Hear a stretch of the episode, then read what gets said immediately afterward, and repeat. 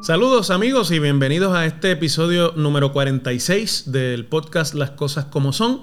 He estado ausente un par de días porque he tenido episodios de salud con esta epidemia, pandemia del COVID-19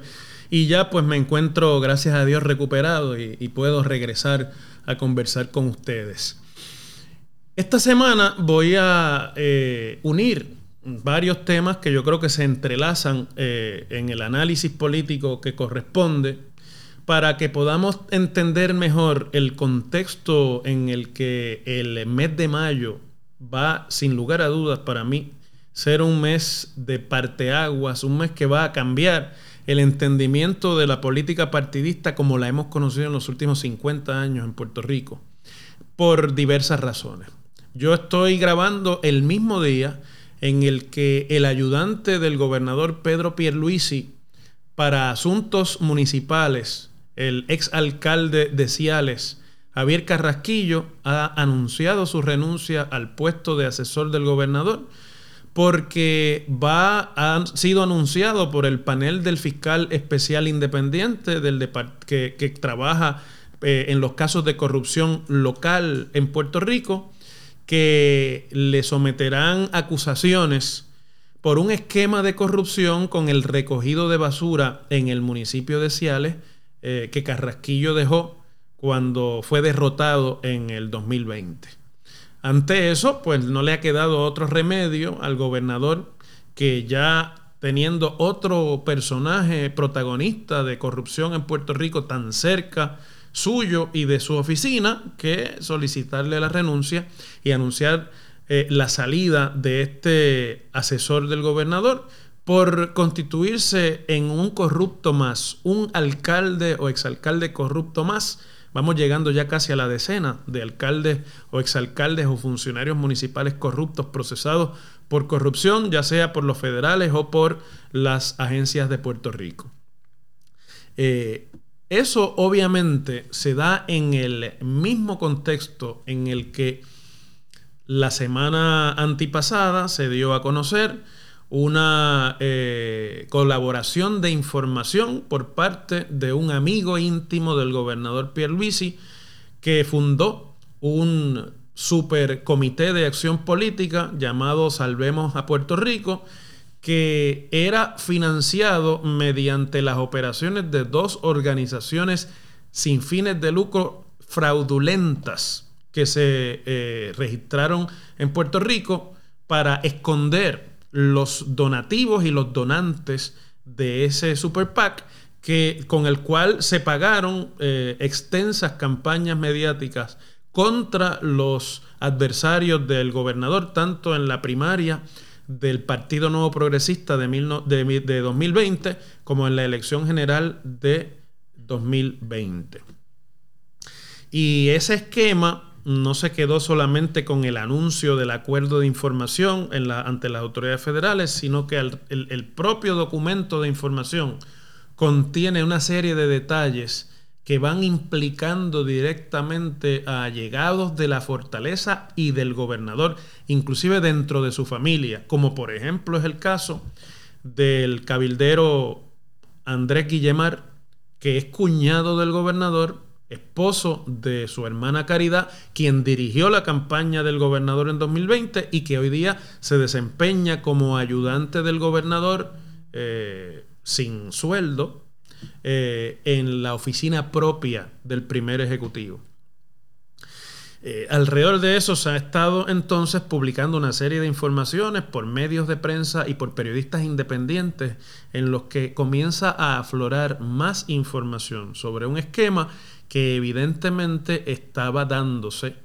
por lo menos en comunicación entre el señor Joey Fuentes, que fundó este super comité de acción política y la campaña de Pedro Pierluisi y el propio gobernador. Inclusive en una grabación que se publicó hay un supuesto o alegado donante que dice que él colaboraba porque quería colaborar y que fue su abogado Andrés Guillemar quien le recomendó que lo hiciera a través del esquema del Supercomité de Acción Política de Salvemos a Puerto Rico. Y en otras informaciones de prensa se da a conocer que el señor Joey Fuentes no solamente que es un gran amigo del gobernador, sino que mientras estaba colaborando con las autoridades federales y estaba, como dicen en Puerto Rico, alambrado, es decir, estaba eh, colaborando con grabaciones de micrófonos escondidos en su cuerpo para lograr información para los federales, pernoctaba en el Palacio de Santa Catalina, en la Fortaleza, residencia oficial del gobernador, y en otras dos eh, residencias de campo y playa que tiene el gobernador de Puerto Rico eh, para su uso personal. De manera que eh, poco a poco el cerco de la corrupción, de los malos manejos o de manejos dudosos alrededor de los donativos de campaña se va cerrando alrededor de la figura de Pedro Pierluisi, quien está mencionado en el documento como el, oficial público número uno. Y queda todavía por identificarse quiénes son los individuos 1, 2 y 3, eh, que todo el mundo ya relaciona con Andrés Guillemar y con otros eh, colaboradores eh, del, gobernador directamente. Eh, alrededor de eso yo creo que ya no queda nadie en Puerto Rico que no que tenga alguna duda en cuanto a que el tema principal de las elecciones próximas de 2024 en Puerto Rico va a ser la corrupción. Si la cantidad de funcionarios o exfuncionarios procesados por corrupción sigue con el ritmo que va ante las autoridades federales eh, y si se añaden colaboradores políticos de las campañas de los principales partidos políticos, no le va a quedar otro remedio a los partidos de oposición que convertir el tema de la corrupción en tema principal, porque es un tema, primero, que genera gran indignación en toda la población y puede ser un aglutinante natural de respaldo para partidos nuevos, partidos incipientes o candidaturas eh, que puedan considerarse con posibilidad de éxito en 2024. Yo hubiese pensado que ante una realidad tan abrumadora como esta que impacta tanto al Partido Nuevo Progresista y al gobernador Pierluisi, como las revelaciones además que se han hecho por la propia ex gobernadora nuevo progresista, pero por designación constitucional, Wanda Vázquez, eh, de una segura acusación de las autoridades federales en contra de ella, también por supuestos manejos eh, eh, turbios en cuanto a la colaboración política de lo que fue la campaña primarista de esta ex gobernadora en 2020, que salió derrotada por Pedro Pierluisi. Eh, pues impacta no solamente al Partido Nuevo, uno hubiese pensado, sino que impacta también al Partido Popular, porque en el grupo de alcaldes que yo considero obviamente un tipo de corrupto de menos monta, pero que no deja de ser corrupción, en el grupo de alcaldes y funcionarios municipales arrestados, procesados o que se han declarado culpables por, en las agencias federales, también figuran eh, ejecutivos municipales de este que es el más antiguo de los partidos eh, y el principal partido de la oposición en este cuatrienio porque controla, sin lugar a dudas, por lo menos una de las dos cámaras legislativas, que es la Cámara de Representantes. Por lo tanto, eh, la campaña de indignación y la campaña anticorrupción que naturalmente van a desarrollar partidos como el Partido Independentista puertorriqueño o como el Movimiento Victoria Ciudadana, inclusive como el partido Proyecto Dignidad, aunque su eh, mensaje es un poco más dirigido a los temas de moralistas y de contenido eh, fundamentalista en la sociedad, eh, pues se, cae de la mata. Es, es imprescindible que esa sea la campaña para tener éxito. Y los partidos políticos tradicionales, el Partido Popular, el Partido Nuevo Progresista, lo saben. Pero si, si hubiésemos hecho este podcast una semana atrás, yo hubiese dicho sin ninguna duda que la elección de 2024 iba a ser un referéndum corrupción sí o no, en la que los partidos nuevos, pequeños o emergentes, tienen las de ganar ante lo que ha sido el récord de estos pasados meses y que se, además se promete que sea el récord de los próximos meses y semanas. Excepto que en la semana también, eh, el pasado martes, el presidente de la Cámara de Representantes, Rafael Tatito Hernández, quien es, sin lugar a dudas, en términos temáticos, eh, el líder principal de su partido, aunque no lo preside, sacó una vieja carta de la manga que no tengo duda tampoco de que va a tener un impacto fundamental en el temario eleccionario de 2024. Rafael Tatito Hernández compareció a WKQ ante el periodista eh, y amigo Rubén Sánchez y allí describió y se refirió a lo que llamó una alianza o un junte demoníaco de parte del Partido eh, Independentista Puertorriqueño y de su candidato eh, Juan Dalmau y del movimiento Victoria Ciudadana y de su coordinador general Manuel Natal, que son las dos figuras principales, algo de lo que se viene hablando hace unos meses ya y que inclusive ha recibido la bendición del líder histórico del Partido Independentista puertorriqueño, el licenciado Rubén Berríos Martínez. El argumento de Tatito que luego siguieron el presidente del partido y otros líderes de ese partido es que Juan Dalmau, que ha estado en algunas eh, actividades en América Latina con movimientos de izquierda, eh, donde ha estado, por ejemplo, presente el presidente de Venezuela, eh, Maduro, y Manuel Natal y el Partido de Victoria Ciudadana, que tiene legisladores electos que responden a la vertiente socialista o sindicalista del panorama político, no son otra cosa, según él describió, que una nueva versión, una versión moderna de los proyectos de Chávez en Venezuela y de Fidel Castro en Cuba. Es decir, describió de esa manera lo que podríamos llamar una alianza castrochavista que amenaza la democracia puertorriqueña si estos partidos se coaligan, se alían y logran resultados favorables en las elecciones de 2024 hasta el punto de llegar al poder. Esa es la carta del miedo. La carta del miedo no se utiliza en política excepto para cerrar brechas en las que alguien considera que está en desventaja frente a otro. Y el Partido Popular es natural que esté jugando esta carta de miedo tan temprano en el cuatrienio y que no haya esperado a que ni siquiera se dé la alianza ni la campaña de 2024 aunque el Partido Nuevo Progresista venía ya sugiriéndola desde hace más tiempo que el Partido Popular. Pero el que sea el presidente de la Cámara, líder principalísimo del Partido Popular, quien, quien haya decidido eh, abrir este flanco de ataque directamente y sin ningún tipo de ambaje,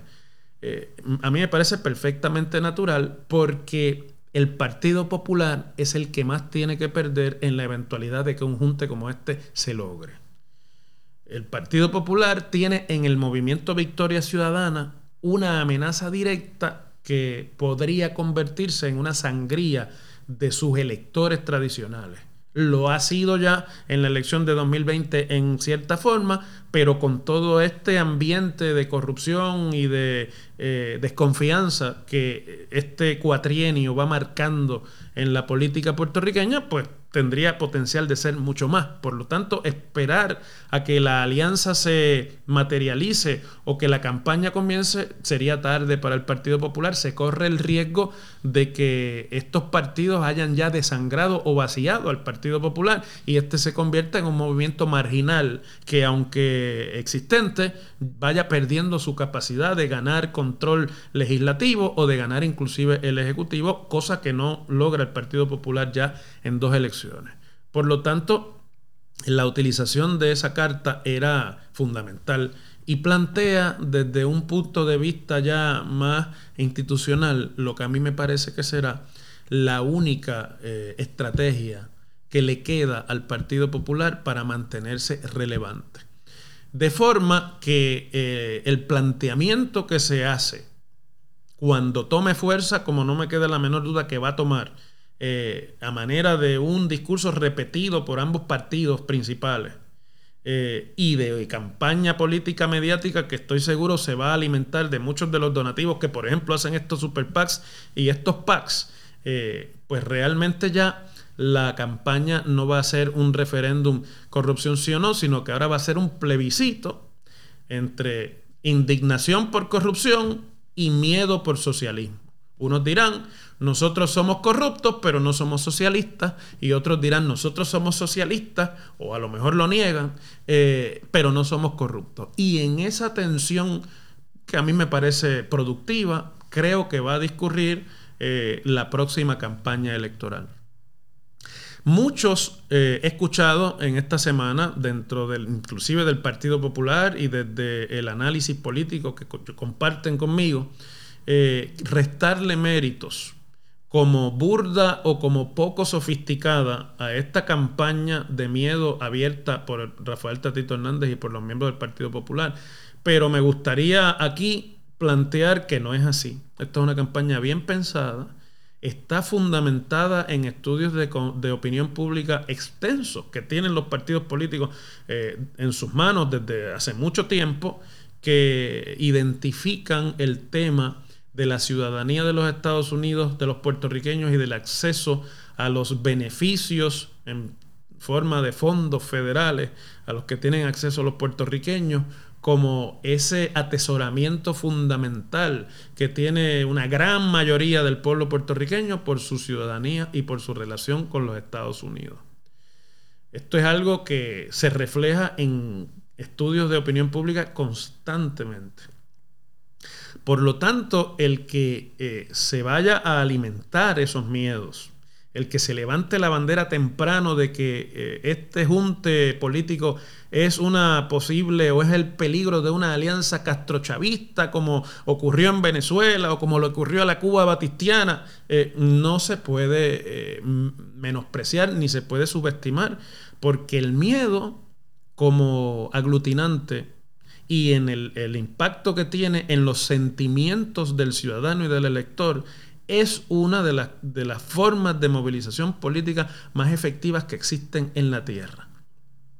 La otra forma efectiva de movilización es la ira, es eh, lo que en Puerto Rico llamamos el coraje, eh, la molestia, la indignación,